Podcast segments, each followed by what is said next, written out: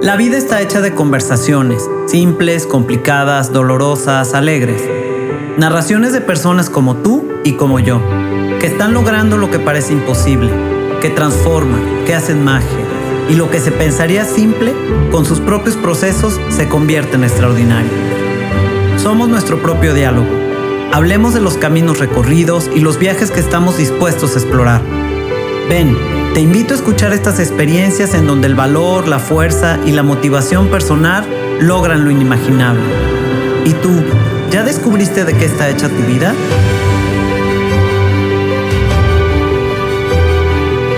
Soy Sofía Arellano y te invito a ir de lo simple a lo extraordinario.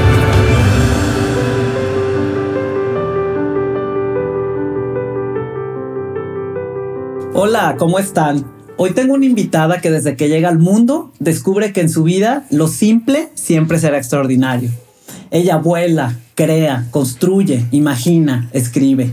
Me siento muy honrada de que hayas aceptado esta invitación a mi casa. Regina Topete, como todos nosotros, ha tenido que aprender cómo descifrar la lluvia, título de su novela. Pero yo creo que a través de su proceso personal ha tenido que descifrarse, descifrar a los demás y descifrar la vida misma.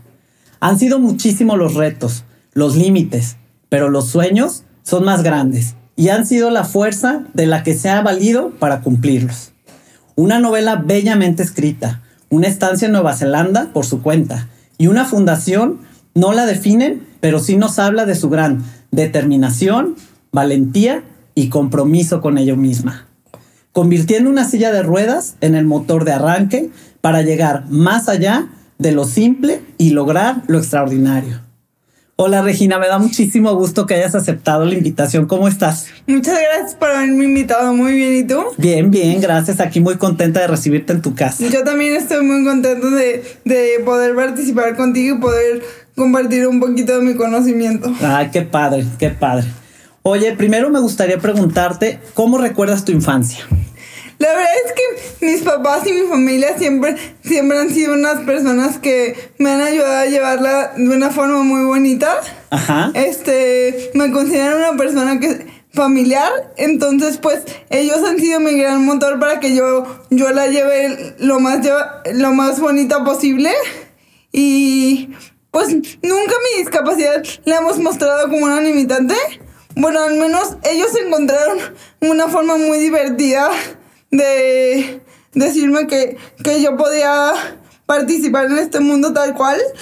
Y nada, ellos, ellos siempre me han involucrado en todos los viajes, me han, me han hecho sentir como parte de, de una comunidad que es la familia, ¿no?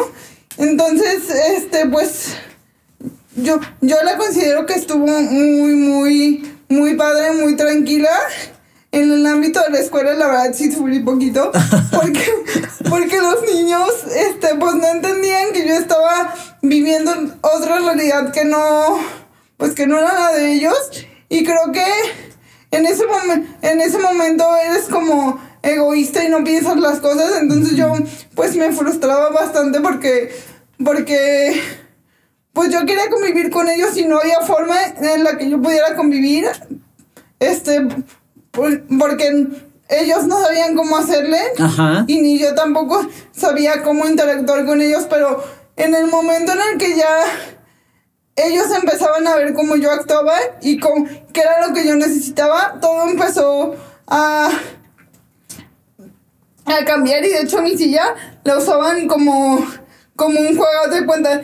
Me decían de que me prestas su carro para para para para pasearme y yo de que, ah, sí, ya no Ay, no, qué divertido. muy divertido. Pero sí, al principio fue un proceso complicado porque yo no entendía qué estaba pasando y yo solamente quería convivir. Y como para mi familia todo era normal, este pues cuando yo entré a la escuela, a la escuela fue súper diferente porque nadie, nadie nos enseña cómo tratar a una persona con discapacidad. Entonces, tú te conviertes en el maestro y en el amigo. Ay, qué padre, es cierto, es cierto. Y vienes a enseñar una parte de la vida que, no estamos como preparados, ¿no? Hasta cierto punto de enfrentar, ¿no? Exacto, exacto. Sí, muy bien. Ah, entonces, en, en, general, pues es una infancia que tu familia te ayudó a verla de una manera, este, como alegre, como buscarle el lado muy positivo a tu condición que tienes, ¿verdad? Sí, exacto. Que no hemos dicho, tu condición es, este, si tú quieres decirla. Es parálisis cerebral. Esto viene de un daño en el cerebro que está del lado derecho Ajá. y se origina por eh, falta de oxígeno pues en la parte derecha Ajá. y lo único que me afectó fue la parte motora porque de la cabeza y así pues estoy súper bien. Me queda clarísimo eso. Ajá. Y ya eso, eso es todo lo que me afecta. Sí. Y pues obviamente por obvias razones necesito a una persona que me lleva 24/7. Sí. A cambiarme, a arreglarme, a hacer todas mis actividades como curriculares. Sí. Tanto personales, entonces, pues sí, pero como me la llevo muy bien, entonces no hay tanto problema. Que esa persona es, es Ale, ¿no? Sí, que es Ale. Que ha estado contigo cuántos años? 12 años. Ay, no, qué hermoso, qué padre. Sí, está padrísimo. Sí, eso me encanta, ¿no? Que se ha hecho una relación tan linda y este, que se conozcan también las dos, supongo, porque están 24/7 juntas, ¿no? Sí, está padrísimo. Y creo que juntas hemos aprendido a crecer porque ella llegó cuando tenía 17 años y yo tenía como 10. Ándale. Entonces vivimos como la parte más difícil juntas.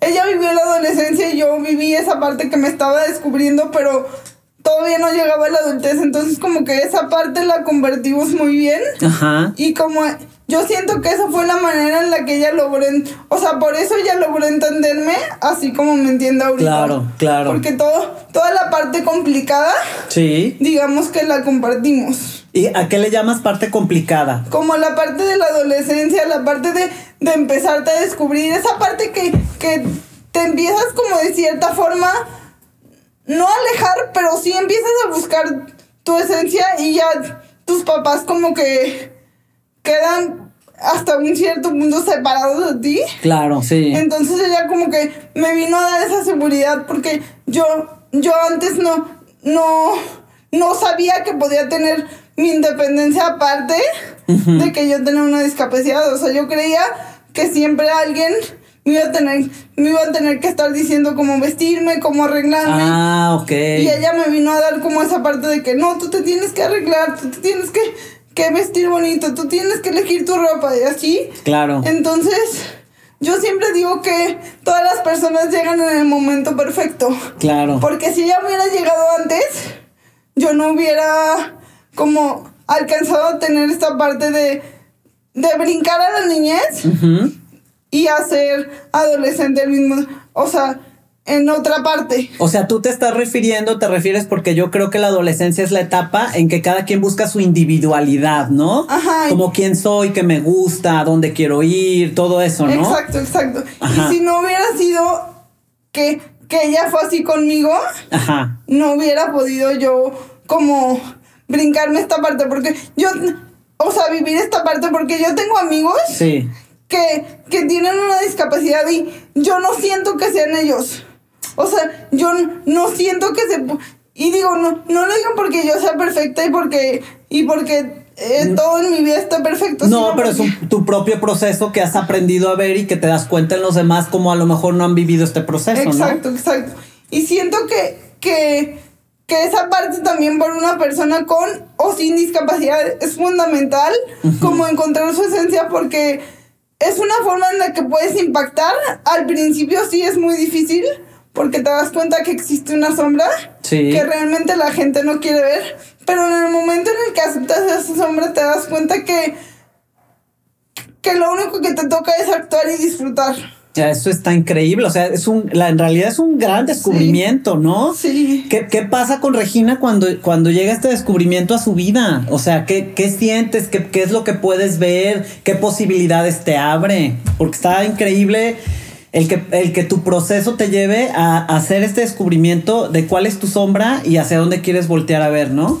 Primero, pues, pues me dio una seguridad inmensa, o sea, una, un, un decir, sí, ok, aquí, esta estoy yo, no, hay cosas que no puedo cambiar, pero con esto, ¿qué, ¿qué, sí puedo hacer? O sea, no, ¿dónde, ¿dónde yo estoy parada para después de ahí actuar?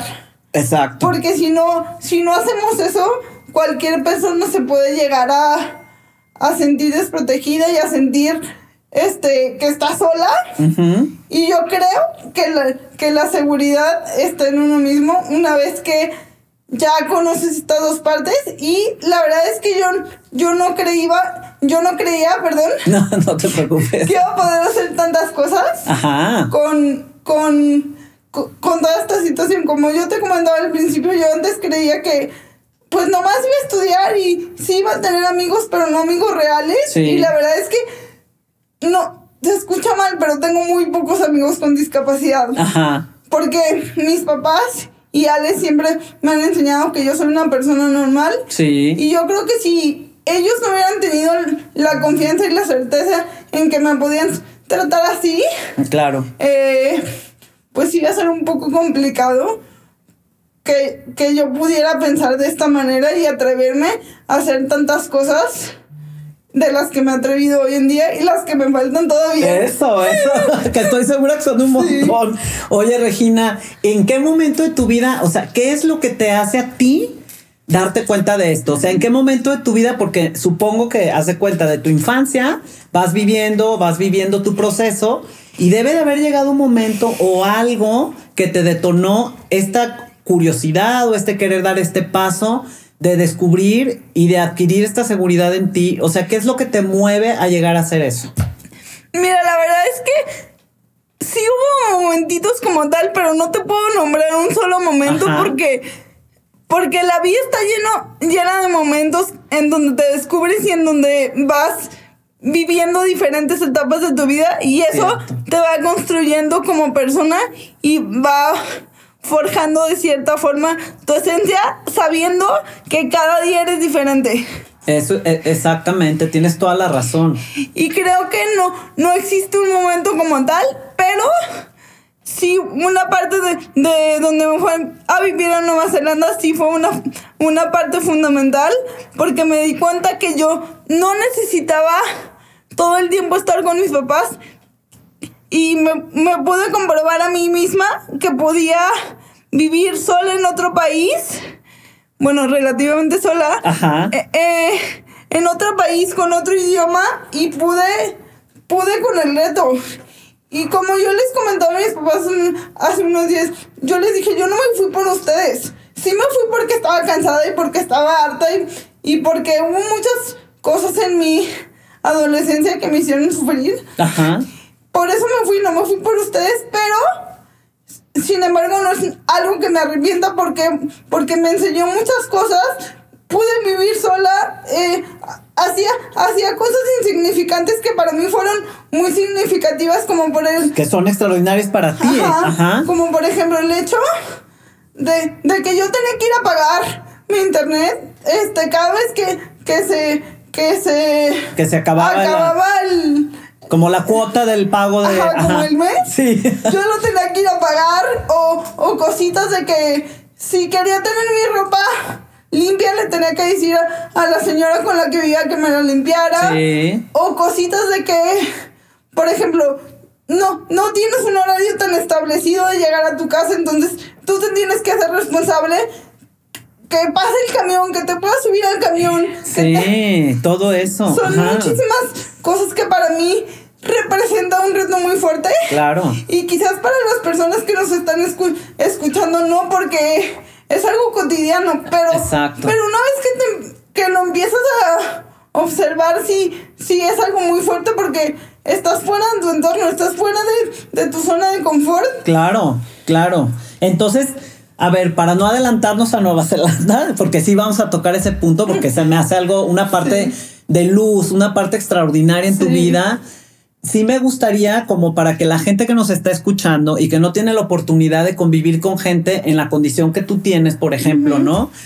¿Qué es lo que, qué es lo que, porque siento yo que a, a los que no tenemos esta condición, nos cuesta como trabajo bueno, ya lo dijiste, entenderlo, ¿no? Comprenderlo. Y también nos cuesta trabajo como acercarnos, como que no sabemos cómo, como que los vemos como muy frágiles y no queremos herir, pues ni sus emociones, como que no nos queremos ver fingidos. Bueno, hay como muchas cosas que, que como te repito, pues los que no tenemos este contacto con este tipo de situaciones, pues nos cuestan trabajo, ¿no? Entonces me encantaría que nos compartieras, por ejemplo, qué es lo que te choca de la gente o no te gusta, o qué es lo que te lastima, o qué es lo que... ¿Cómo debemos nosotros de actuar?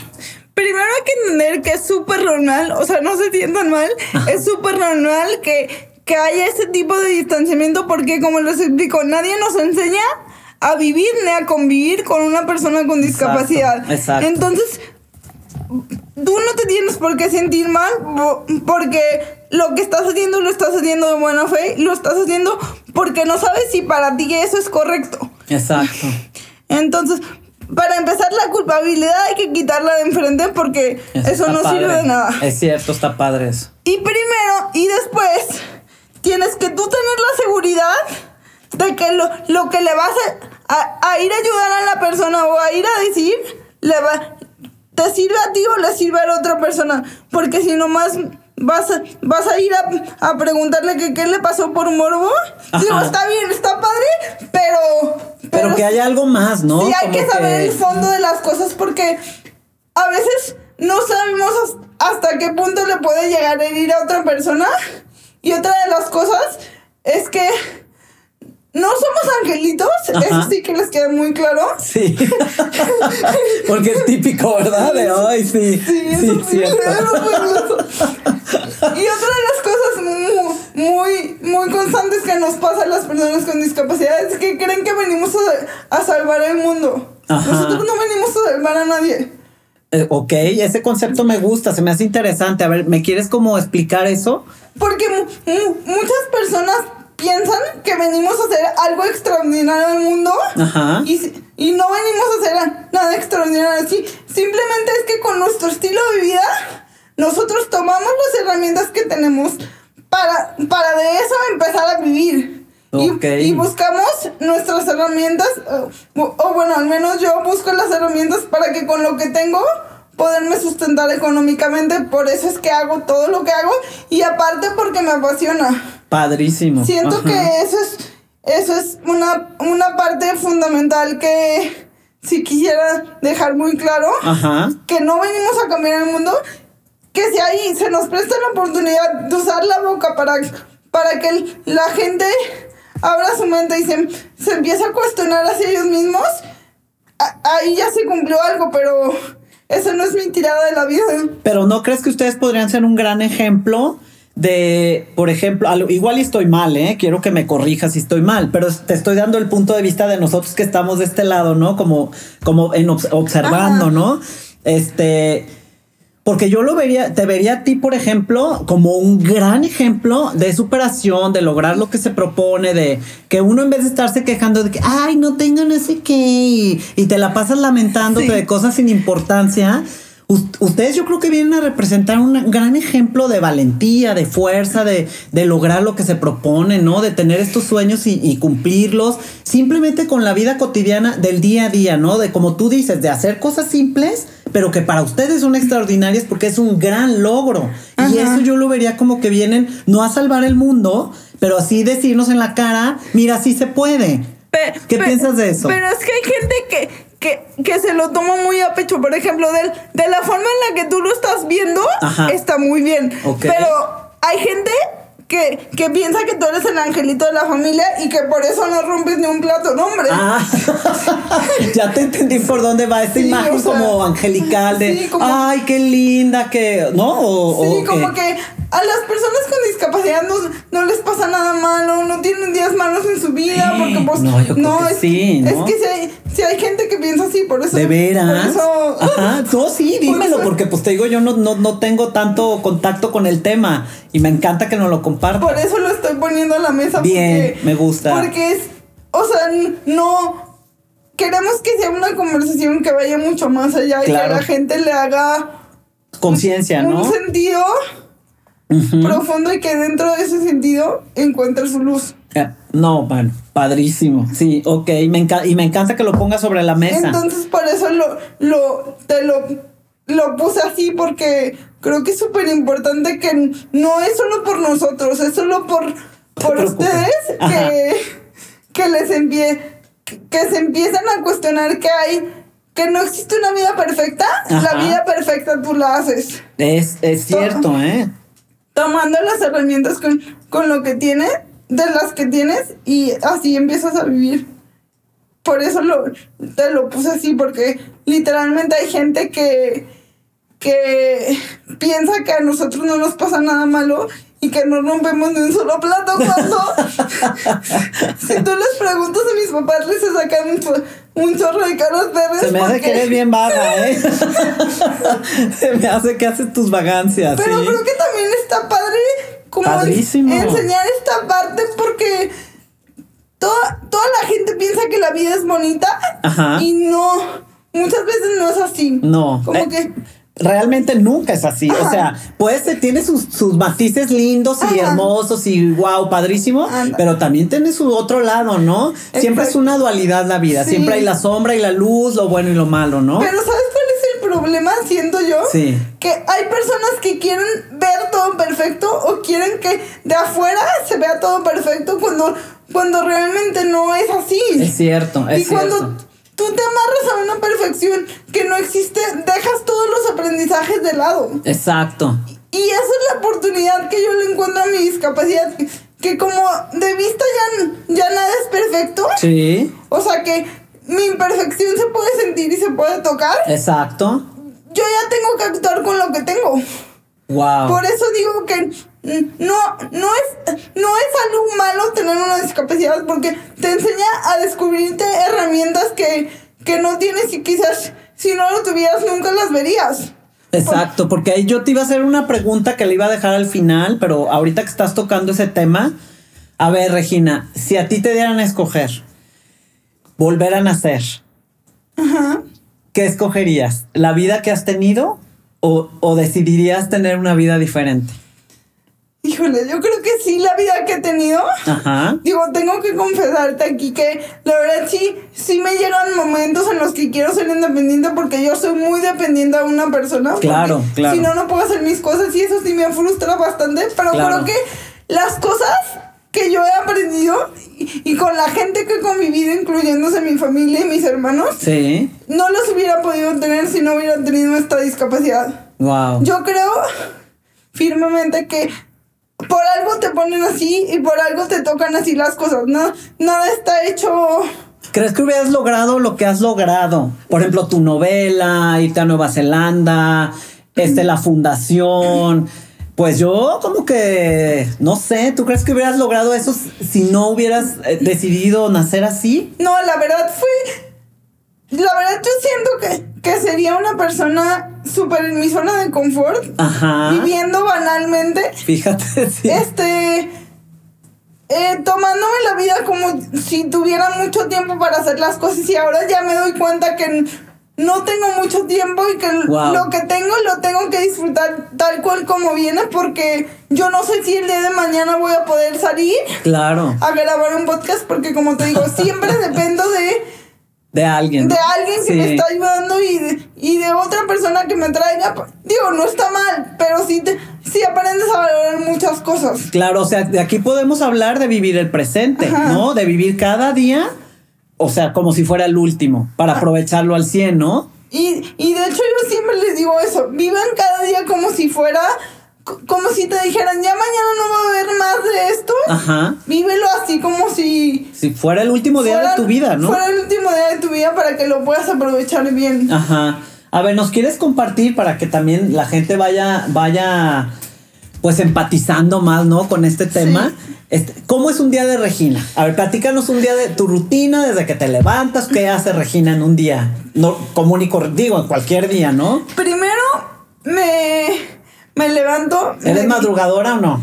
Me, a veces sí me despierto como a las seis, por ejemplo. Ay, no, pues sí, es súper madrugador. Pero de repente. Ajá. Porque ya no me puedo dormir y pues digo, ay, me pongo a meditar yo de una vez. Ay, súper bien. o sea, este, meditas. Sí. Ay, qué padre. Me pongo a meditar o a rezar como, como cada quien le quiera llamar. Sí. Este, y después de ahí ya me, me me, me pongo la ropa de hacer ejercicio, me lavo la cara, obviamente, como ya les había comentado, Ale me ayuda. Claro.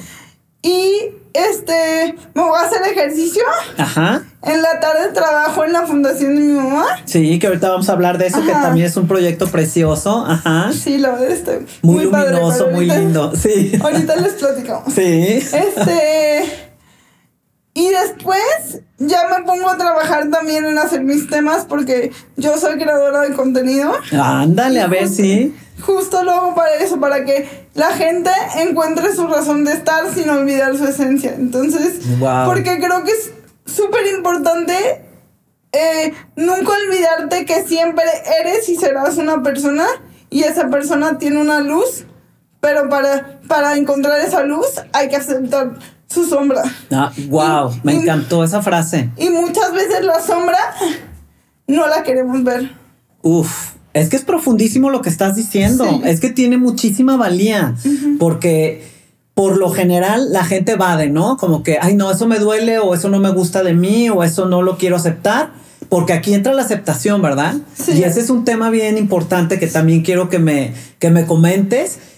¿Qué pasa con la aceptación con Regina? Viví un proceso muy interesante. Que de hecho ahorita me estoy riendo porque digo, ¿cómo me pude hundir? Pero entiendo que era parte del proceso en, el que yo no me estaba aceptando. O sea, yo, ¿cómo te explico que vivía de los dientes para afuera? O sea, de la boca para afuera yo decía, sí, ok, tengo una discapacidad, todo está perfecto, pero nunca lo dejaba que cayera hasta mi mente. Y, y en el momento en el que cayó en mi mente, yo me, yo, yo dije, ok, tengo que empezar a hacer algo, pero ya, o sea, yo no me puedo seguir quedando aquí porque una, mis papás no van a estar siempre. Sí. Y dos, yo, yo no quiero, quiero darles la tranquilidad de cuando ellos, de cuando ellos no estén, que sepan que yo me, no, yo me voy a mantener sola. O sea, yo, puedo estar sola. Eh, Independiente. No, me va a pasar nada. Este.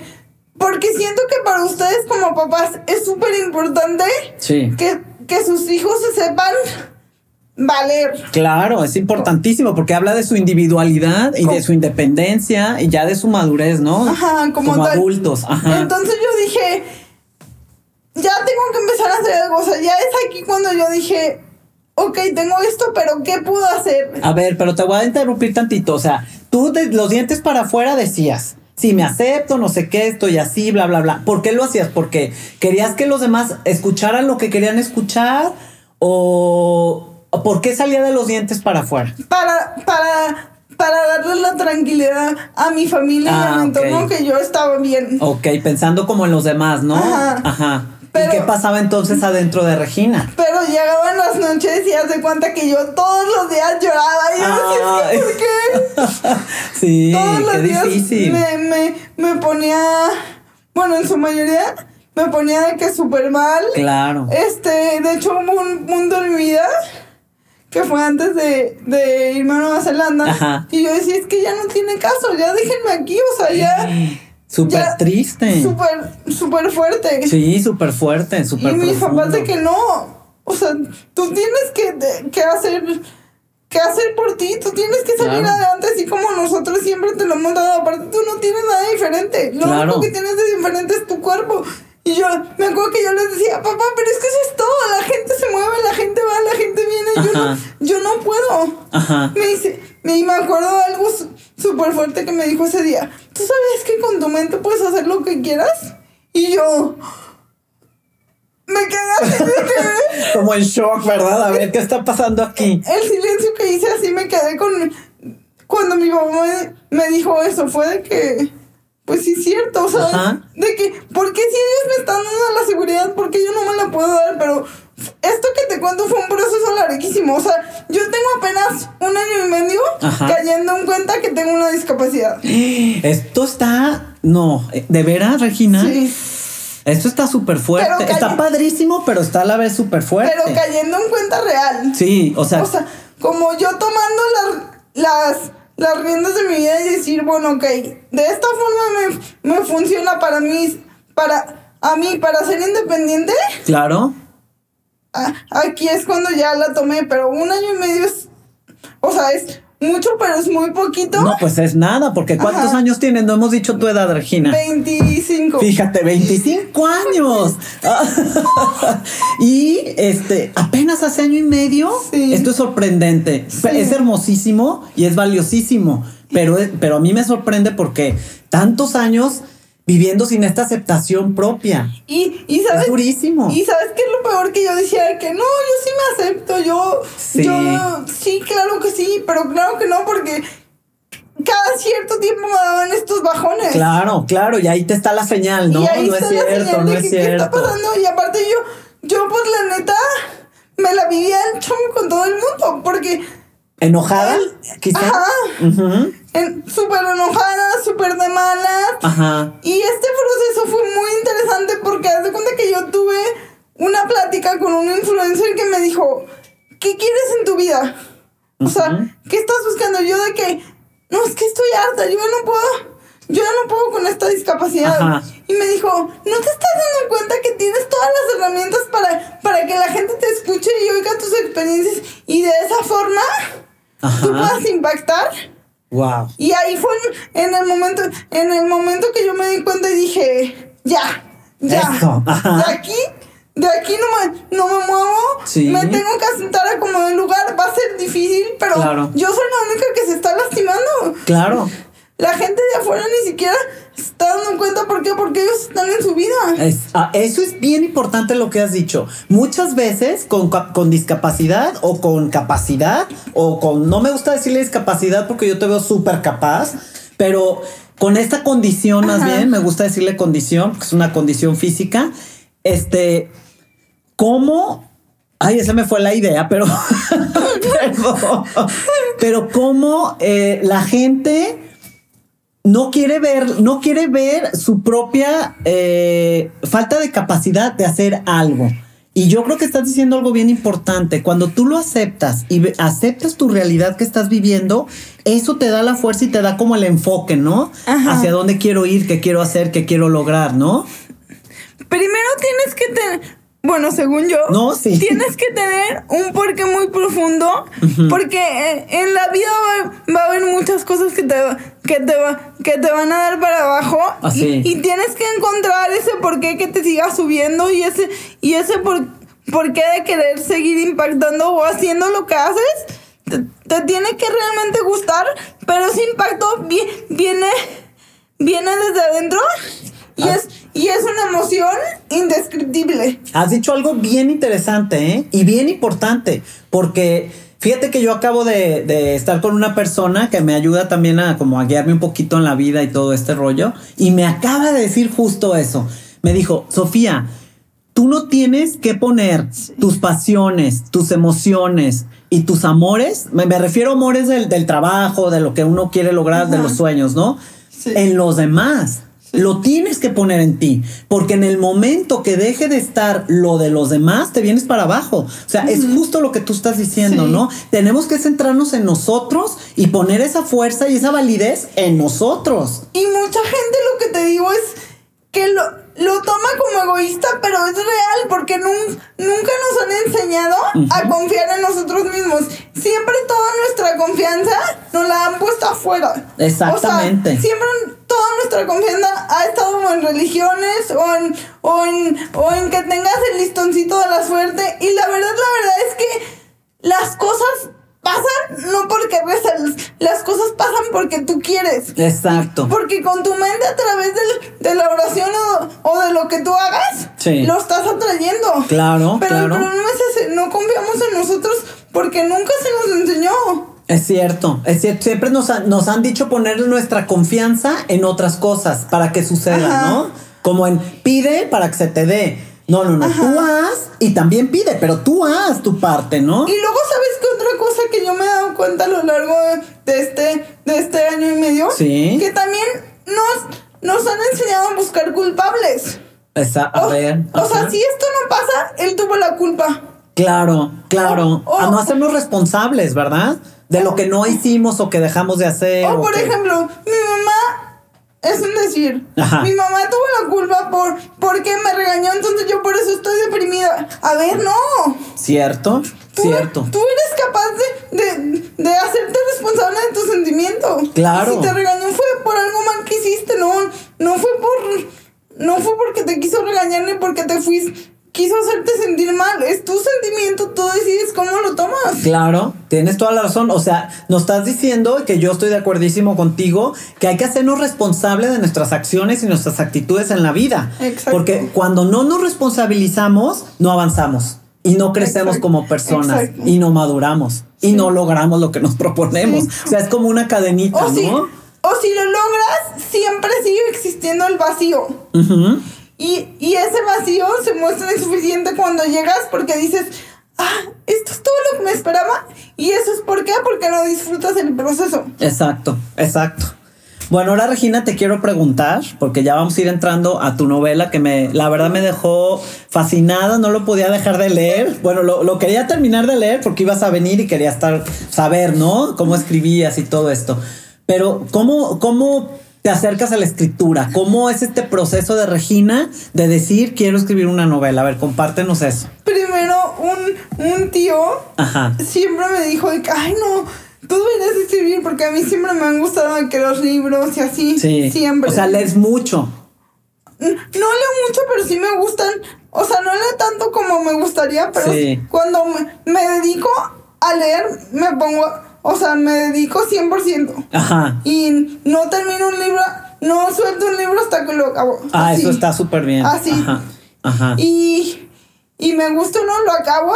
O sea, lo leo hasta que lo acabo. Me gusta o no. Ajá. Y tu tío veía esto y te decía, Regina, pues. Y mi tío de que, pero ¿por qué no escribes? pero, pero, pero yo qué les voy a enseñar, o sea, yo no, yo no tengo nada que enseñar. Ajá.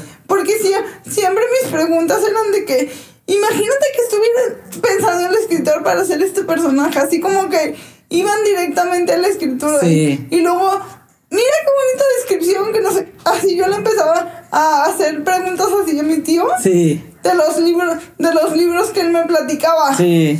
y, y y pues de ahí empezó las ganas de escribir, pero... Como esta inquietud, ¿no? Como esta inquietud de querer escribir.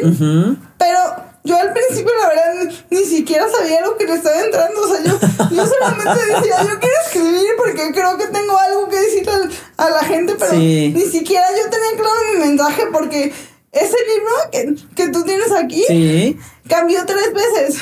¿De veras? Sí. Ay, ¿cómo crees? Ok. ¿Y? Sí. El primero pues era un poco más biográfico. Sí. Y luego ya el segundo se fue como más, como más, como que tenía mucha historia, pero a la vez muy motivacional y no me gustó. Ah, ok, sí, como que tú querías como contar una historia, no tanto de tú puedes y adelante exacto, y así. Exacto, porque yo creo, yo creo que a mí las cosas nunca se me han enseñado así. Ajá. Al contrario, mis papás me han hecho ver la vida como muy real. Sí. Entonces, eh, yo no quería que fuera así. Sí. Aunque todo el contenido que yo veía antes era así porque ese era, ese era el entorno en el que yo me movía. Pero a ver, a ver, yo tengo una duda porque digo, es curiosidad. Entonces tú te empiezan a hacer esta inquietud de quiero escribir un libro. ¿Y luego qué haces? ¿Porque te metes a cursos o cómo es tu metodología para escribir? Porque físicamente, bueno, este, pues es, una limitante, entre comillas, diría yo, ¿verdad? Porque pues aquí está el resultado. ¿Cómo, cómo le haces? Encontré una maestra que se llama Margarita Zavala. Ah, eh, ajá. Ella fue más que una maestra, fue mi amiga porque dicen que, dicen que no puedes escribir hasta que no te hables, abres tú completamente y empiezas a, empiezas a interactuar con tus miedos. Wow. Porque ahí viene, perdón que te interrumpa, dicen que cuando tú escribes un libro, porque yo también soy escritora, pero este, debes de ser lo más honesto posible contigo mismo. Es cierto, ¿no? Sí, es muy cierto eso. Y yo, y yo fíjate que, que, al principio yo quería usar todas las palabras correctas y así. Sí. Y Margarita era la que me decía, no, tú, tú habla como tú eres, sácalo como tú eres y después ya lo vamos a limpiar. de verdad, de verdad, a mí me costaba trabajo. Claro, pero eras porque eras muy exigente contigo misma de que querías salir súper bien. Porque no, no, no, no podía ser yo a través de un libro. O ah, sea, a través de la escritura había un, había una una, un, ¿Un personaje? Una personalidad que que no me estaba dejando que no me estaba dejando ser yo misma. Entonces, Margarita me empezó a hacer preguntas así de que preguntas, por ejemplo, de mi infancia. Sí. Y me, decía de que, ¿cómo te sentías en ese momento? Dime todo lo que sentías. Las emociones. Las emociones. Y, y, cómo te conectabas y, y qué, qué, era lo que hacías. Sí. Y de esta forma yo empecé a descubrirme. Y así fue también como empecé a aceptarme. Ah, ah qué lindo. O sea, fue como un conjunto de cosas, entonces una sinergia de, de, de ¿cómo se puede decir? De situaciones en tu vida que te llevan a, esta, a este camino de la aceptación. Exacto. Y me pasaba algo muy chistoso, que a través de los personajes yo sentía que me estaba leyendo a mí. Ay, qué bien. Ay, qué padre. Uy, un autoconocimiento increíble, ¿no? un autodescubrimiento. Un autodescubrimiento increíble. Wow. Y creo que para mí ha sido una de las mejores experiencias. Sí, fue muy muy difícil porque cuando te entras al mundo de la lectura te das cuenta que no es solamente un libro, que es algo que va más allá. Claro. Que, que juegas con tus emociones muchísimo. Y con las del lector, ¿eh? Y con las del lector. Y tienes que tener mucho, mucho cuidado y ser muy minucioso con las palabras que usas. Porque todas las palabras que están en, el en mi libro o en cualquiera tienen un ritmo. Tienen un ritmo. ¿Y sabes qué te voy a decir? Este libro para mí es como una poesía bellísima.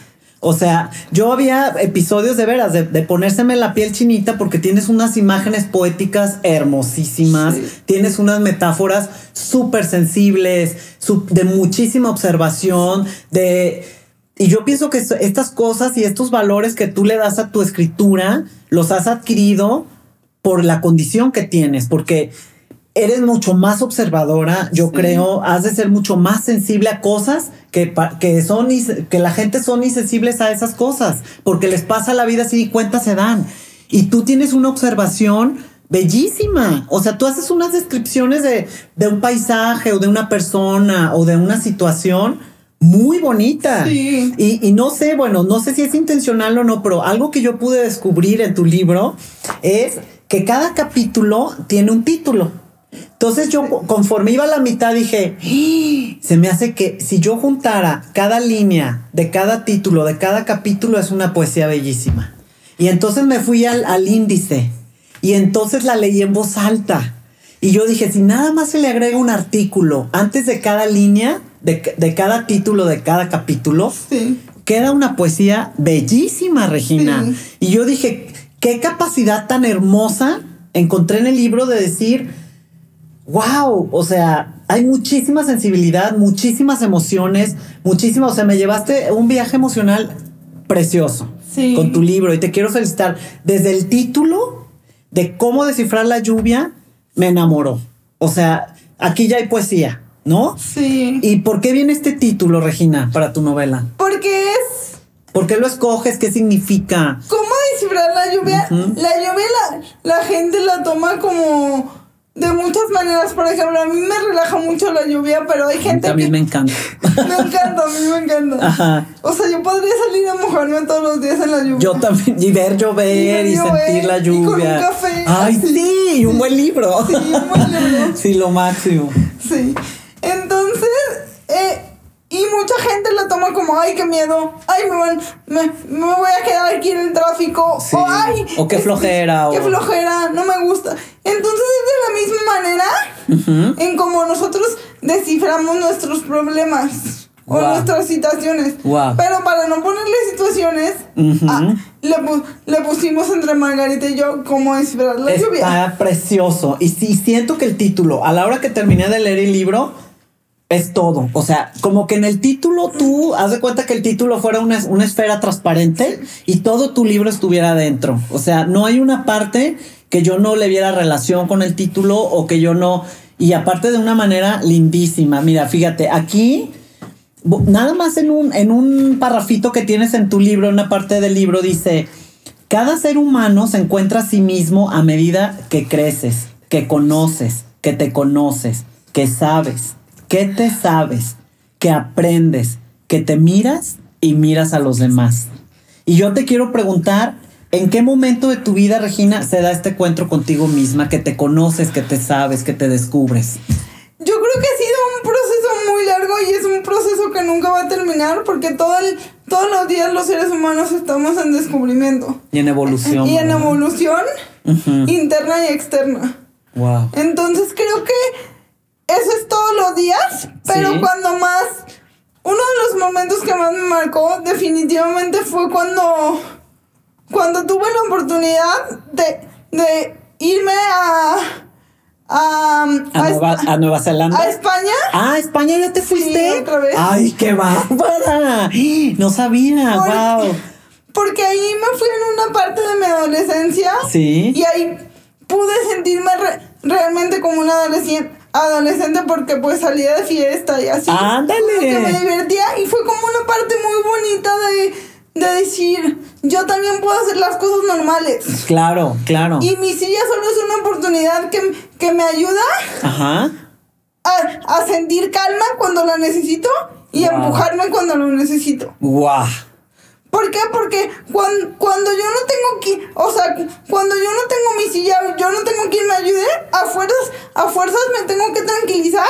Ajá. Y cuando me tengo que mover, pues a fuerzas me tengo que mover y este es mi motor. Claro, es la que te lleva y te trae, ¿no? A todos Entonces, yo creo que fue esa parte también. Y la parte también de, cuando tuve mi presentación en, en la FIL. ¡Ah, qué bien! Que ahí dije, que, claro que se pueden hacer las cosas y si puedo hacer esto, voy a, voy a, voy a poder ser más. O sea, son retos, ¿no? Son retos que vamos como como cumpliendo, que vamos logrando en la vida y eso te va a dar más, más fuerza, ¿no? Te da más fuerza para los retos que, están por venir y que, y que te dices a ti misma, si pude esto, pues claro que puedo lo otro y claro que puedo irme acá y claro, y los límites empiezan como a borrar, como hacer las líneas más delgaditas, ¿no crees? Te voy a decir que también depende mucho de la gente que te rodees. A ver, va, va a haber mucha gente que te va a decir no puedes, que te va a decir ¿Sí hay la gente que te dice que no puedes? Muchas, muchas veces sí me tocó, la verdad. Ajá. Pero. Pero ahí es cuando entras tú sí. y dices, a ver, ¿hasta qué punto esto me está afectando y hasta qué punto no? O hasta qué punto le hago caso y hasta qué punto me hago caso, ¿no? Sería más bien. Pero siento que también ese tipo de personas que en algún punto suelen ser negativas, sí. te, te hacen tener más carácter porque a ti misma te tienes que demostrar que puedes. Y que ellas no tienen razón. Y después ya vas con él y le dices, ahí está, ¿cómo no? Eso es, y qué sabroso se siente, ¿no? Y se escucha súper egocéntrico, pero está padrísimo. Y se siente increíble, ¿no? De poder voltear y decirle, a ver, ¿no? o sea, que voltees y le puedes decir, mira, no, que no se podía. Padrísimo, eso me encanta, Regina. Me gustaría que ahora me platiques alguna anécdota dentro de tu carrera de artes visuales este, que haya sido importante para ti en tu vida. Bueno, pues te voy a contar una de las que más me marcó, que fue cuando en una clase que, que era la de medios avanzados uno, tuvo un maestro que se llamaba Ulises y él, y él trabaja para una, para una empresa de Estados Unidos. Ajá. Es una casa donde van puros fotógrafos y ahí pasan sus actividades de día de campo. Ajá. Entonces tiene oportunidad de platicar con todos los fotógrafos sí. y hacerles preguntas. Ajá. Entonces él llegó un día y nos dijo, me voy a Estados Unidos, hagan sus preguntas y yo voy a ver la oportunidad de, de pues ver si puedo eh, contactar a, uno de los que ustedes me están pidiendo. Sí. Y yo siempre, siempre he querido conocer o sea, platicar con Chivo Lubeski. ¡Wow! Oye, pues súper wow. También lo quiero conocer. Sí, qué padre. Y eh, para los que no sepan, un paréntesis. Chivo Lubeski ha ganado tres Oscars. Sí, es buenísimo. Eh, hizo la película del Renacido, la de, The Gravity y la de Berman. Sí, buenísimo. Son, son, las más recientes. Ajá. Quienes no las han visto, vean. Sí, son buenísimas. Y eh, él vio mis preguntas y me dijo, se me hicieron buenísimas. Ay, se las voy a mandar. Ajá. Y, y de repente un día estamos en, en, una clase y me dice, Regina, mi maestro me dijo, Regina, ¿puedes venir poquito? Y yo, sí. Ajá. Qué raro que me esté hablando. Sí. Y, y, y ella me dijo, ¿me puedes pasar tu correo y tu número, tu número de celular? Porque puede ser que, que el chivo lo ves que te hable.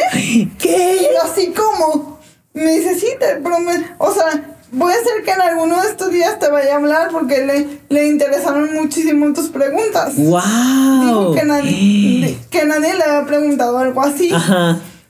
Y yo, ah, pues sí. Y, y, yo dentro de mí pensé de que no, pues obviamente no me va a hablar. O sea, ¿tú crees que va a querer hablar con, con una niña que pues, apenas va empezando y así?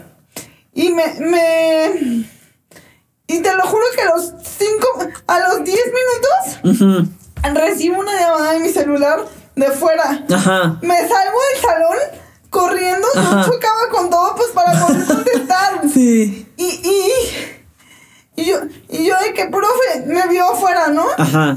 Y me dijo, ¿qué tienes, Regina? ¿Todo bien? Y yo, no, profe, es que recibí una llamada y no pude contestar en lo que me salía del salón. No, no. Ay, no. Yo estaba como moría, yo sí. estaba como Y me dice, no, ahorita, ahorita déjame, déjame decirle que vos no pudiste contestar y por tu condición. Sí. Me dice, incluso déjame te tomo unas fotos para que te vea. Sí, sí. Y vea que es, o sea, que es real, que no es una broma. Ajá. Este, y yo, pues bueno, ah, pero yo dije, seguro ya no me va a volver a marcar. O sea, ¿quién se da la oportunidad de marcarme dos veces? Yo estaba nerviosísima. Claro. Y en eso me vuelve a timbrar el teléfono Ajá. Y me... Y contesta el profe porque yo no me podía mover porque estaba dura de la emoción. Sí. y, me, y dice, bueno... Hablo con Regina, soy el chivo, ¿lo No, no lo puedo creer, Regina. ¡Wow! Y yo así. ¿Cómo? y, y me dice, sí, soy, soy el Chivo Lubeski. Wow. Eh, alguien me dijo que querías hacerme unas preguntas, pues aquí estoy para que me las hagas. Ajá. No, no, no, no. Y mi primer pregunta, una de mis preguntas fue de que, ¿cuál fue tu, tu, tu reto más difícil en el momento en el que te decidiste irte a vivir, a, a vivir fuera para hacer tu carrera? Ajá. Y me dijo, no, pues el alejarme de mi familia. Y la verdad es que, pues yo no sabía, yo no sabía muchos términos del cine en inglés. Ajá. Y le dije, una, otra pregunta fue de que, ¿crees que las personas con discapacidad pueden hacer cine? Sí. Y me dijo, mira, Regina, te voy, te voy a decir algo súper, súper importante y súper fuerte y quiero que se te quede siempre, siempre contigo. Ajá. Me dice, en primera nadie me había hecho las preguntas que tú me hiciste. Wow. Y en segunda, tú tienes una capacidad que ninguno de nosotros tiene, que es la capacidad de contemplar. Y yo, ¿cómo? Me dice, sí, porque todos nosotros cuando estamos en producción estamos corriendo y fijándonos en la imagen, en la luz, en, en, en, que, no, en que no se nos vaya la luz del día, en que, este, en que esto enfoque bien, en que el en que el actor se, este, se encuentre bien. Claro. En todo. Y me dice, y tú como estás sentada, pues tienes la oportunidad de ver cosas que nosotros no vemos. Wow. Por eso te digo que tú tienes la capacidad de, de, contemplar. Wow. Y, y me, me dice, y antes de colgar quiero decirte algo. Necesito que me prometas que nunca te vas a rendir. Ajá. Y que, y que vas a seguir haciendo cine. Ay, no, no lo puedo creer, qué maravilla. Sí, me traumé. Ajá. Lloré. Yo pues estaba, sí. Yo pues estaba temblando. O sea, yo de que, ¿qué está es que qué regalo tan grande y qué emoción, ¿no? ¿Y, y qué, qué pasó contigo cuando escuchas estas palabras de él? Qué bueno, es, es, la figura que es, ¿no? Y que, y que pudo ver que tú tienes esta capacidad y este valor añadido que no tienen todos. Pues ya de ahí otra vez mi perspectiva empezó a cambiar y me decidí a seguir haciendo lo que hago porque es donde me encuentro. Es donde puedo interactuar con mi luz y, mi sombra porque ahí me siento capaz de hacer todo. O sea, cuando yo estoy en producción, siento que no estoy en una silla de ruedas. Ah, qué increíble. Me siento tan plena y tan feliz y tan poderosa. Ajá. Si es que se puede llamar así. Sí, claro que sí que siento que no estoy en una silla de ruedas. Me siento capaz de hacer todo, me siento feliz, me siento que, que soy una persona cualquiera. Qué increíble, qué increíble que te da esta fuerza y esta determinación y este gran valor que le hace falta a muchísima gente y aparte da la seguridad y la certeza de que estás en lo, en lo que te apasiona, ¿no? Y que lo puedes lograr. No, pues increíble, Regina. A ver, yo tengo una pregunta, porque la gente que está fuera de ti te mira de cierta manera, ¿no? Ellos harán sus juicios o tendrán sus ideas, ¿no? Pero Regina, ¿cómo mira a los demás? ¿Tú cómo ves a los demás? La parte que más me, me, me impresiona de, las personas son los ojos. A, ver, eso se me hace interesante. Los ojos me impresionan muchísimo de la gente. ¿Por qué? ¿Qué ves en los ojos de la gente? Siento que a través de eso me puedo dar cuenta cómo es la persona. Wow. Y, y o sea, obviamente no te la puedo describir como tal, pero sí puedo darme una idea de, de cómo, cómo es. Como que percibes por dónde va la gente o que como que puedes percibir, pues es que dicen que los ojos son la ventana del alma, ¿no? Y eso no podemos ocultarlo. Ajá. ¿Verdad? Entonces a lo mejor tú con esta sensibilidad que tienes, puedes percibir a través de la mirada si esta persona está siendo sincera o no, o si va con otras intenciones o no, o a qué te refieres. Y también en su, en su tono de voz. Ajá. O sea, yo sé, yo sé cuando me lo está diciendo por darme lata o cuando me lo está diciendo en serio. Entonces, Ok. siento que, que esa parte, si yo no hubiera tenido una discapacidad, no hubiera hubiera estado perdiendo mi tiempo con gente que ni siquiera quiere estar conmigo. Porque como no me puedo mover rápido, sí. muchos se desesperan y se van. Ajá. Entonces, esta discapacidad me ha ayudado a, a, a, a llenarme de gente que sí me valora y que sí quiere estar conmigo y que sí puedo aprender algo de ella. Pues está, eso está increíble porque fíjate, dicen que los amigos se cuentan con los dedos de una mano, ¿verdad? Y yo creo que tú tienes un poquito más de los dedos de una mano, ¿no? ¿No crees? Y eso pues está, digo, son las cosas de luz y las cosas lindas que vienen este, con esta condición, ¿no? Que te acompaña durante toda tu vida, ¿verdad? Sí. Eh, quiero que nos platiques acerca de cómo nace Juntos, Juntos por un Caminar, que es, que es algo padrísimo. Eh, nace porque, pues, por obvias razones yo tengo una discapacidad. Claro, ya no había comentado al principio. Mi hermano también tiene una discapacidad, pero resulta ser que mi mamá tiene cuatro mujeres y un hombre. Bueno, cinco mujeres y un hombre. entonces mi mamá, mi mamá empezó a pensar de que no, es que para llevar a todos en, a todos a sus clases está complicadísimo y queremos que, que Regina conviva con sus hermanos y así. Entonces por eso decidimos hacerlo un decidieron hacer un centro de rehabilitación que se llama Juntos por un Caminar. Y en ese centro, sí. Eh, toda la familia puede convivir con, con, con su hermano porque en el momento en el que el hermano o hermana está en su terapia, sí. la hermana puede tomar clases de, de equitación, de ah, natación. eso no sabía, o sea, qué padre, es como para fomentar que toda la familia esté junta y no porque su hermano vaya a sus terapias. Se separen en ese, en ese momento de la terapia del hermano. Ajá. Ay, está padrísimo. eso no lo sabía, fíjate. Y aparte para la mamá está más cómodo porque solo eh, va a un solo lugar. Va a un solo lugar. Y claro. y tenemos caballos también, que es una super novedad. Porque no, no en muchos centros tan completos tienen caballos. Sí. Entonces creímos que esa era una buena opción para que la familia siguiera unida. Ay, está padrísimo. Fíjate que yo tengo la fortuna de conocer el lugar y está. Wow, para los que no conocen, dense una vuelta, ayuden, porque la verdad hacen una labor preciosa y muy bien hecha, lo, lo, hacen muy bien además, dan muy buenas terapias, tienen muy buenos médicos, está muy bien organizado. Y tú, y tú eres como la, la madrina, la representante, la presidenta, la eh, ayudas ahí de cierta manera como Regina.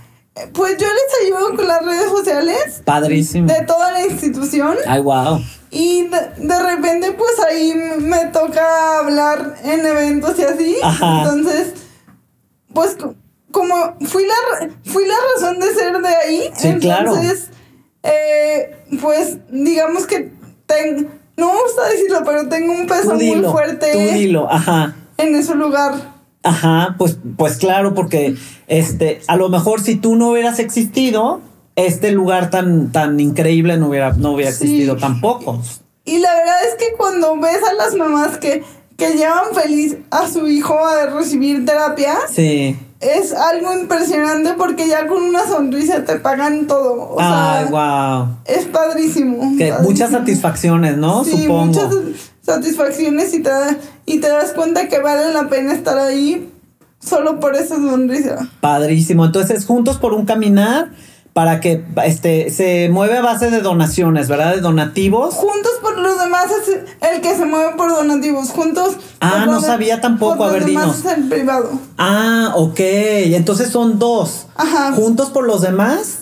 Es es el, es el que tiene becas. Es el que tiene becas y este se mueve. Esta fundación es por donaciones, por, donativos. Ok, y Juntos por un Caminar. Es privado. Es privado y se cobra algo por las terapias. Ajá. Ok, ah, perfecto, para que nos quede claro todos y la gente puede ubicar, ¿no? Sí. Sí, el lugar a donde pueden acudir y también juntos por, por, los demás también pueden acudir, pero ahí ya, pues para que se dejen ver bien con el donativo, ¿no? Sí, creo para dar muchas becas, ¿verdad? Sí, creo que es súper importante mm. el hecho de poder ayudar a gente porque aparte de que te da paz. Sí. Mucha paz. Sí. Este pues estás cambiándole la vida a una persona y tú de la misma forma le estás dando paz y estás haciendo, que su vida tenga otro punto de vista y que le den más ganas de seguir haciendo las cosas. Wow, padrísimo, me encanta. Ahora quisiera regresarme un poquito, Regina, porque dijimos que íbamos a platicar, pero no hemos entrado al tema bien. Nueva Zelanda. ¿Eh? ¿Cómo se le ocurre, Regina? Y cuando le dice a sus papás, me quiero ir a Nueva Zelanda, ¿qué pasa? Este... Platícanos. Fue un proceso muy muy interesante. A ver. Eh, para empezar, yo primero tuve que hablar con mis terapeutas, con mi doctor. Ajá. Porque le dije, a ver, o sea, yo la verdad ya estoy cansada. En Guadalajara me está yendo muy mal porque en ese tiempo yo sufrí de bullying. En una escuela, sí. Oye, me gustaría que tocáramos ese punto porque, híjole, bueno, yo siempre he sido así como, me da un coraje y un enojo tremendo el bullying no puedo entender, sí puedo entender que el ser humano tenemos esta parte oscura y esta parte como de medio maldad, ¿no? Como de no entender el, la situación de los demás o como el de ver a alguien vulnerable y aprovecharse de esa parte, ¿no? Eso a mí me cuesta mucho trabajo entenderlo y no me gusta nada y, y me choca. Me, encantaría que nos compartieras para, para que la gente se sensibilice con ese tema, ¿sí? Que a mí me causa como escosor porque no me gusta. Eh, ¿Qué pasa con Regina cuando le hacen bullying? O sea, ¿por qué? ¿Por qué le harían bullying a, una gente, a cualquier gente, a cualquier persona? Te hacen, te hacen bullying por el simple hecho de ser diferente y porque no, no encajas en un círculo. Y la sociedad nos encaja en querer pertenecer todo el tiempo. Sí. Entonces, si tú rompes con ese patrón, ahí es cuando la gente diferente no les gusta. ¿Y crees que no les guste porque no les presenta como esta parte que no, no les gusta de ellos mismos y por eso la rechazan? Yo digo que todos somos un espejo. y, y, lo que no te gusta de la otra persona es porque tú lo tienes. Exacto. Entonces, yo también sospecho. Creo que es esa parte, digo, a lo mejor y por lo mío sí fue por lo físico y porque fue difícil adaptarse a mí. Ajá. Pero yo sí creo Ajá. que a las demás personas que les hacen bullying y no tienen una discapacidad es porque son diferentes. Claro. ¿Y a qué, a qué edad sufriste el bullying, Regina? En mi adolescencia, como 12, 13, por ahí. Ajá. Este, la, sí la pasé muy mal. Ay, me imagino, qué eh, terrible. Ajá. Pues la manera en la que me, me, me hacían bullying era porque yo antes cuando había mucho ruido y todo estaba tranquilo, brincaba. Ah, te, eh, era muy sensible a los, a los, sonidos fuertes. Ajá. Sí. Ok. y entonces para ellas era muy divertido que yo brincara. Ay, no, no lo puedo pues, creer. todo el tiempo sí, claro me asustaban para, para que... Para brincaras, para, ellas reírse. y reírse. Pues pésimo. Ay, no, qué barbas. Y pues en ese momento me da mucho coraje, mucha tristeza. Quería salir corriendo con mis papás. Claro. Este. No sé, fue, fue una sensación muy fea, pero que ahorita en este momento le agradezco porque si no, yo no. Si yo no hubiera pasado por eso. Sí.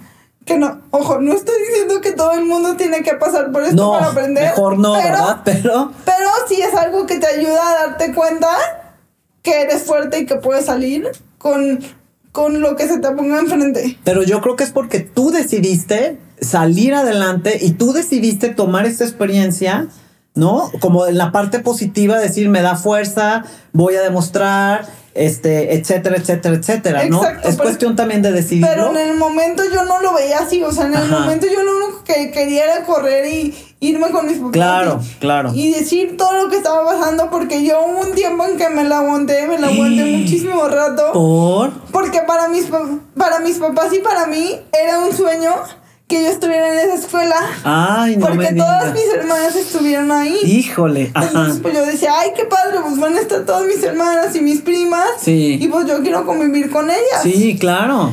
Y, y, y dije, bueno, pues, pues vamos, vamos a ver qué pasa. Tardé muchísimo para entrar en esa escuela porque no me querían aceptar. Ay, no. Porque las... Ay, no, no es posible. Las la escuela no estaba adaptada, entonces a mi papá pues obviamente le tocó poner todo porque... ¡Wow! Porque... Qué mal, ¿no? O sea, qué mal que una escuela de ese nivel no tenga adaptación, o sea, qué poco inclusivos. Sí. O sea, no se vale tampoco. Y eso pues yo creo que es una enseñanza pues también un aprendizaje para todo mundo que tenga un lugar, como empezar a hacer estas inclusiones, ¿no? Porque todavía no estamos educados en ese sentido. Exacto, y la verdad es que quiero decir algo, no es nuestro deber como personas con discapacidad venirles a decir cómo se tienen que hacer las cosas. Si ustedes no quieren abrirse, nosotros no vamos a poder hacer nada para abrirlos. Claro. O sea, yo, yo estuve ahí porque mis papás insistieron un chorro de tiempo para que yo pudiera entrar, pero sí, sí, si ellos no hubieran insistido tanto, yo no hubiera entrado. Híjole, ajá. entonces después los primeros años sí estuvo muy padre, sí lo disfruté muchísimo. Sí, aprendí muchas cosas. Sí. Pero ya, ya después al final, como en eh, eh, primero de secundaria en la mitad de segundo, ya se empezó a poner súper pesado. Ay, no. No, no, Entonces yo sí dije, no, ya. O sea, ya. Sí. Hasta aquí, o sea. Sí, ya. Ajá. Y entonces tú, ahí es cuando tomas la decisión de irte a Nueva Zelanda. Después. ¿Después? Ajá. Sí, porque yo ya estaba cansada. O sea, yo sentía que yo en Guadalajara no tenía futuro, pero en realidad no era Guadalajara. Era yo. Wow. la que no quería ver. Entonces culpaba a la demás gente. que eso es lo que estábamos hablando hace rato, ¿ah? Sí. sí. De hecho, yo muchas veces le llegué a eh, reclamar a mis papás que porque yo estaba así. Y que porque ellos, que porque no otras personas. Pero ahora que me doy cuenta, digo, ¿perdón? se vale. Se Oye, es de sabios arrepentirse. La, verdad no hice consciente. Ajá. Este. Pero sí, yo, yo me sentía mal. Ajá. y, le dije a mi papá, yo ya no quiero estar aquí, por favor, llévenme de aquí. O sea, eh y ya, pues mi papá me dijo de que no, pues, ¿qué quieres hacer? O sea, no te podemos ver así. ¿Qué quieres hacer? Y yo, no, pues me quiero ir de aquí. O sea, me quiero ir ya. Ajá. Y mi papá de que, bueno, vamos a ver qué se puede hacer. Sí, él pensó, va a querer irse aquí a Tapalpa, ¿verdad? Cerquita. Un descanso y ya se le quita. sí, pero Regina traía algo, ¿verdad? Yo traía algo ahí. Sí. Y, y, resulta ser que mi papá habló con unos primos que se fueron allá a Nueva Zelanda. Sí. Y, y mis primos le dijeron que sí estaba súper bien, que no fuera, que no sé qué. Wow. Pero para, para mis papás fue un proceso súper fuerte porque, pues, yo me iba a ir y cabe, cabe mencionar que para una persona con discapacidad es súper difícil claro. buscar un intercambio. Es cierto. Porque no mucha gente te acepta por, porque si algo te pasa. O sea, ¿te ibas a ir con una familia? Ajá, yo, yo me fui con una familia. Ay, wow. Otro reto, ¿eh? Sí, sí. Sí. sí. Este. Y no mucha gente te acepta porque mi mamá al principio me decía que me fuera a un internado y yo, mamá, es que yo no quiero un internado, yo quiero ser independiente y quiero darme cuenta que sí puedo hacer las cosas. Bien. Y ya fue ahí, fue ahí donde me dijo, bueno, pues ya. Ya, si quieres irte a una casa, pues vamos buscando una casa. Y ya eh, encontraron unos señores que me aceptaron ahí en Nueva Zelanda. Ajá. Y y pues ahí viví un año y medio muy feliz. año y medio, año y medio, Regina, wow. Y no me quería regresar. pues puedo entender que no te puedas regresar, que no te quieras regresar, ¿no? Sí. La, cantidad de experiencias que has vivido allá y los aprendizajes y te reafirmó, supongo, por lo que me dices, ¿no? Esta independencia y esta autonomía y esta individualidad. Esta soy yo, Regina, ¿no? Sí. Y me puedo mover en un país al otro lado del mundo y eh, este conocer otras culturas y viajar y este se me hace así como súper extraordinario. O sea, bueno, ya llevamos muchas cosas extraordinarias que has logrado. Este, uno, la aceptación que es extraordinaria. Sí. Dos, tu novela que es extraordinaria. Tres, este viajar sola y por tu, por tu cuenta, ¿no? Como cortando este cordón umbilical con tus papás, que tú sabes en el fondo que es necesario.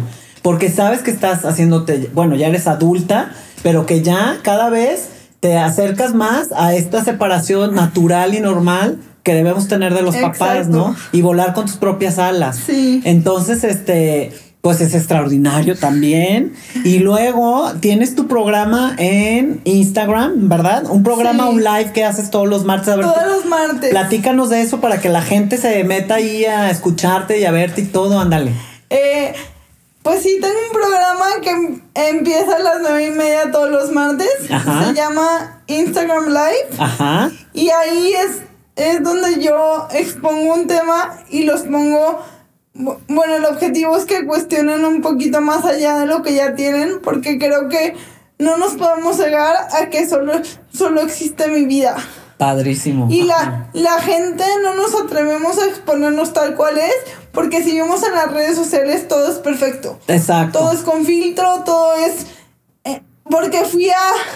a a veces pasa, ¿no? De que fui a París. Sí. Y solo voy a París a tomarme una foto en la Torre Eiffel. Exacto. Y no cuentas todas las partes que hubo atrás de eso. Claro, de que a lo mejor me perdí en el metro, o de que me asaltaron, o de que me sentí triste y me dio el, no, la tristeza de que estoy lejos de mi casa. Exacto. ajá, ajá. Y creo que esa es la parte que nos hace falta compartir, porque, pues al final eso es lo que nos hace aprender y descubrirnos. O sea, como la realidad y el ser auténticos, ¿no? Soy un ser humano que me pasan cosas buenas y pero también me pasan cosas malas, ¿no? Exacto. La autenticidad. Y, fíjate que en el tiempo que llevo haciendo esto, que igual ya es un año y medio. Ay, un montón, wow. ya voy para dos. Ay, felicidades. Este, me he ido descubriendo también poco a poco. Ajá. Y me he ido dando cuenta que las cosas van a cambiar conforme yo quiera que cambien. Claro, claro. O sea, si yo me decido seguirme descubriendo, van a seguir, van, van a seguir pasando cosas que me llevan a seguirme descubriendo. Padrísimo. ¿Y este live que haces es qué días? ¿A qué horas? los martes a las nueve y media y cada día es un tema diferente. De hecho, los temas me los, me los da.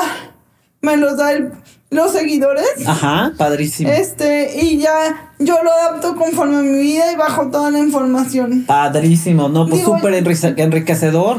Yo sé que no, yo no tengo la verdad absoluta, pero... Pero sí tienes un punto de vista bien, bien valioso. Nadie la tiene, yo lo único que hago es exponerles mi vida para que ustedes ahí se, puedan como reflejar un poquito y, ¿no? darse cuenta que la vida no es como tú la ves. Padrísimo. Sino que, que hay diferentes matices para, para empezar a descubrirte. Padrísimo, se me hace increíble, Regina. Y luego, muy bien, a ver, vamos a platicar, bueno, ya platicamos creo que de todo lo que has logrado, que son muchísimas cosas, pero yo te quiero hacer una pregunta, este, ¿qué hay para Regina en el futuro? ¿Qué ves para ti en el futuro? A ver, platícanos. En el ámbito externo, yo creo que veo, ya me veo una Regina viviendo sola. Eso. Relativamente sola, porque pues nunca voy a poder vivir sola. Claro, como ya mudarte a otro lado de casa de tus papás y todo esto. no es por gacho, sino para darles la seguridad que yo que yo puedo estar sola, que yo voy a estar bien. Claro, claro. Y sí me gustaría hacerlo este antes de que de que una situación me obligue. Claro. Porque porque siento que es mucho más complicado lidiar con dos emociones. A ver, eso está muy interesante. A ver. o sea, si, si algo pasa. Sí. Si algo malo pasa que tú no controles. Sí. Y, y en ese mismo momento te quieres ir. Sí. A vivir fuera en otro, en otro lugar. Sí. O sea, en una casa diferente. Estás lidiando con dos emociones. Que es el desapego. Sí. Y la otra cosa. Wow. Entonces, yo no quisiera que me pasara eso porque quisiera estar muy presente en ese proceso que siento que va a marcar mucho en mi vida porque ahí es cuando ya me voy a soltar completamente de vivir en un lugar sí. que fue mío pero que ahora ya no lo es Ajá. y ahora está siendo mi esencia la que está ayudándome a vivir dentro de un cuerpo y dentro de una silla. Me encanta. No, me encanta. No, pues está padrísimo el futuro, el futuro que tienes planeado. Y además, este, no hemos dicho que estudiaste, Regina. Y pues obviamente, perdón, te voy a interrumpir. No, interrúmpeme adelante. Y pues obviamente, sí que mi libro está en muchas librerías. Ah, claro, ahorita vamos a, vamos a decir dónde lo pueden encontrar. Este, ahí en el Spotify, en la, en la descripción del episodio, al final le vamos a poner tu contacto para que te puedan este, pedir el libro o comprarlo y que lo tengan en sus ah, manos porque vale muchísimo la pena. Súper bien, muchísimas gracias. Sí, este, algo más me ibas a decir, ¿no? Y también pues dar conferencias por por todo el mundo padrísimo, si se puede. Padrísimo. Sí, sí se va a poder, ¿por qué no? Creo que entregar, creo que entregar tu esencia es el mayor éxito que puedes tener. Claro, exacto. Padrísimo, me encanta. Sí. Oye, Regina, ¿y qué estudiaste? Porque no hemos, no, nos has platicado qué estudiaste. Estudio, no, no, te digo y sonrío. Estudio audiovisuales en, en el ITES. Ahorita estoy en un paréntesis por mi discapacidad porque quiero ver qué más puedo lograr. Eso, ajá. Eh y la verdad creo que el estudio y el conocimiento académico lo puedes retomar siempre. Claro, claro. Y cuando algo te apasiona no no se va de ti. Exacto. O sea, hay algo que te sigue llamando, que tienes que estar ahí. O sea, artes audiovisuales es lo que estudias. Ajá. Artes audiovisuales. Padrísimo. Y creo Muy que padre carrera. Es una carrera increíble porque te enseña a conectarte contigo misma. Ajá. Porque si no te conectas contigo, no puedes conectar con los demás. Por más que uses los efectos que uses. Claro. Si el mensaje que estás mandando no te llega a ti, o sea, no te hace como de cierta forma vibrar. Ajá. O no te pone la piel chinita es muy complicado que conecte con otras personas. Así es, como, como tocas las emociones a través de tu libro, como tocar las emociones a través de una película, de un video, de un...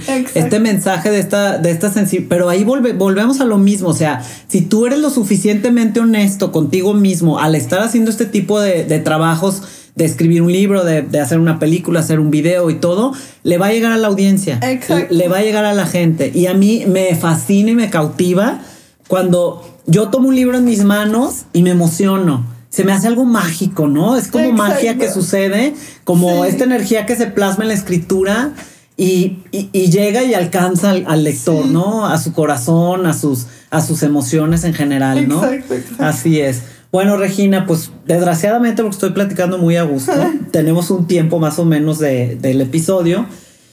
Pero te quiero agradecer por tener esta conversación aquí en mi casa, que es tu casa. Cuando quieras venir, están las puertas abiertas para ti. Muchísimas gracias. Y si tú me das permiso, quisiera terminar este episodio leyendo un pedacito de alguna página en tu libro que se me hizo hermoso y profundo. Claro que sí, con mucho gusto. Bueno, y dice, conectó su respiración con el, el ritmo de la lluvia y fijó su mirada en las flores apretadas de las jacarandas, como nubes lilas que se abrían para recibir la lluvia y con ella la fuerza de la vida. Todo gritaba vida, todo gritaba movimiento. ¿Quién podría descifrar los signos que dejaban las gotas al deslizarse sobre el vidrio? ¿Cómo descifrar la lluvia? Michelle advirtió que se desprendía una de las flores y viajaba feliz sobre una ráfaga de viento. Siguió sus garigolas hasta que fue depositada, cuidadosamente, sobre el césped junto con otras que tejían una alfombra maravillosa. Se sentía vibrar con la flor, con el árbol. Era lluvia, viento. Su ser había hermanado la existencia con todo. Habitaba el interior de cada uno de los elementos. En su rostro sintió temblar las gotas como en los pétalos de la flor y decidió seguir viviendo.